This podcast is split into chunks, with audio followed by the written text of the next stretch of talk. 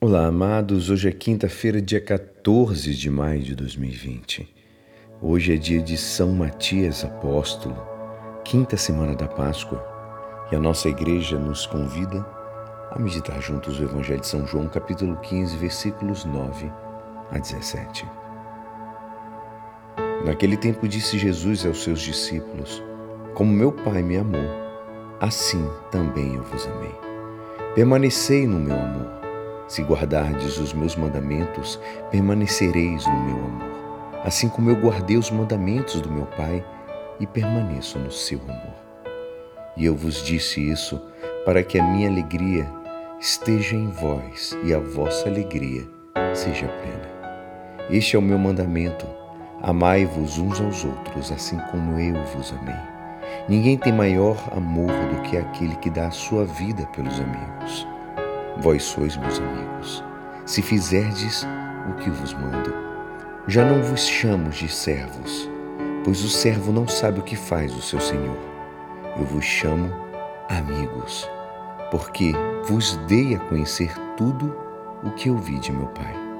Não fostes vós que me escolhestes, mas fui eu que vos escolhi e vos designei para irdes e para que produzais fruto e vosso fruto permaneça.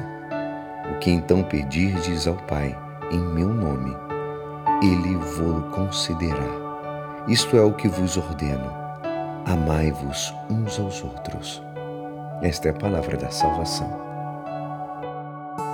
Amados, o relacionamento afetivo do homem com Deus é prioritário. O catecismo ensina que o primeiro mandamento, a lei da lei divina, é Amarás ao teu Deus com todo o teu coração, tua inteligência, tua força e tua mente. Será que isso bate com a nossa realidade? Ou existem outros pequenos deuses que atrapalham o nosso ideal de ser cristão? Mas hoje, amados, fica essa pergunta ao nosso coração. Amamos a Deus com toda a nossa força? Hoje, no Evangelho deste dia, o Senhor fala aos apóstolos sobre a alegria que devem ter.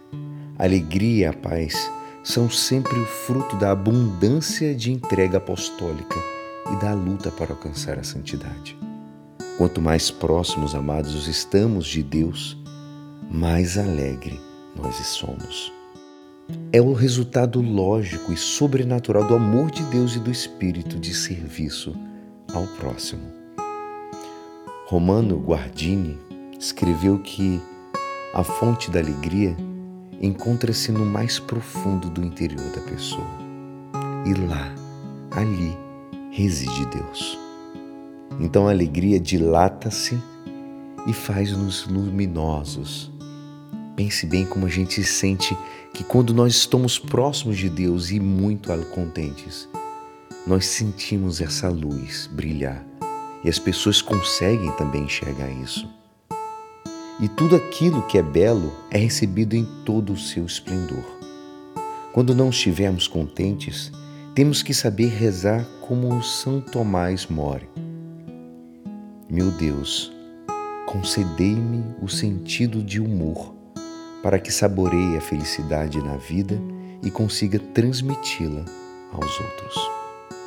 Amados, não esqueçamos o que também Santa Teresa de Jesus pedia.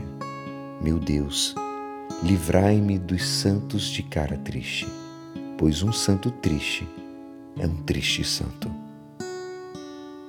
E é assim, esperançoso que esta palavra poderá te ajudar no dia de hoje que me despeço. Meu nome é Alisson Castro e até amanhã. Amém.